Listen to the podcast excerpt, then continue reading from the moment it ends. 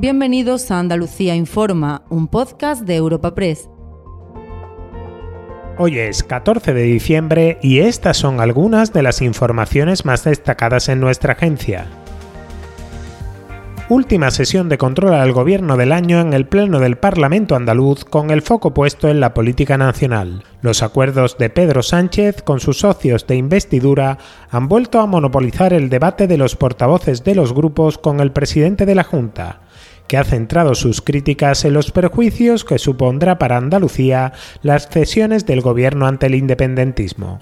Moreno echa en falta un PSOE centrado y constitucional tras su aval a la moción de censura que permitirá a Bildu recuperar la alcaldía de Pamplona y Espadas ha defendido el pacto con estos argumentos. Usted ha sacado aquí un tema que es una moción de censura en Navarra. Usted viene aquí hoy a pedirme a mí cuentas, a mi partido, sobre una moción de censura después de haber presentado en Mijas o en Arenas del Rey dos mociones de censura en Arenas del Rey para que gobierne con alcalde el, partido de Vox.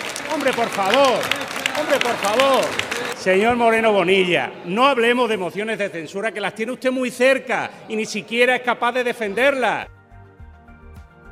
El Pleno del Parlamento también ha servido para que la Junta confirme que formalizará su petición para asumir las cercanías ferroviarias tras el acuerdo del Gobierno con Esquerra para el traspaso de los rodalíes a Cataluña. Dos semanas después de respaldar propuestas de resolución en este sentido en el debate sobre el estado de la comunidad, el presidente Juanma Moreno ha anunciado que pedirá la convocatoria de la comisión bilateral para reclamar estas competencias si el Gobierno le garantiza que recibirá la misma dotación económica y material comprometida para Cataluña. Desde la máxima lealtad al Estado, vamos a defender que Andalucía no salga perjudicada por esta operación que han hecho con los independentistas. El traspaso de la gestión de los rodalíes conlleva una financiación previa de 6.000 millones de euros. Si a mí mañana el gobierno me firma 6.000 millones que le van a dar a Cataluña, este gobierno, el gobierno andaluz, también asume las competencias. ¿Sabe qué podríamos hacer con ese dinero, con 6.000 millones? podríamos hacer una auténtica revolución de las cercanías en Andalucía, en las provincias.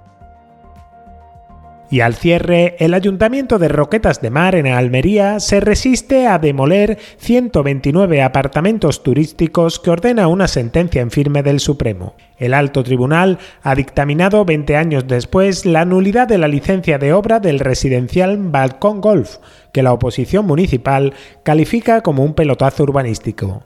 El alcalde, el popular Gabriel Amat, ha criticado en el Pleno a la Junta de Andalucía por impugnar la licencia de primera ocupación en el año 2006, cuando la obra ya estaba hecha y algunas viviendas vendidas, y se ha comprometido a defender los intereses de los propietarios de buena fe. Estamos machacando a la gente. vamos a hacer todo lo que se pueda para no perjudicar a nadie, porque compraron de buena fe cada uno compró de buena fe. Y posiblemente algunos estén hasta pagando todavía. Y no podemos masacrar. Nosotros vamos a, a rajatabla a defender a las 120 y tantas personas. Y eso lo tengo clarísimo.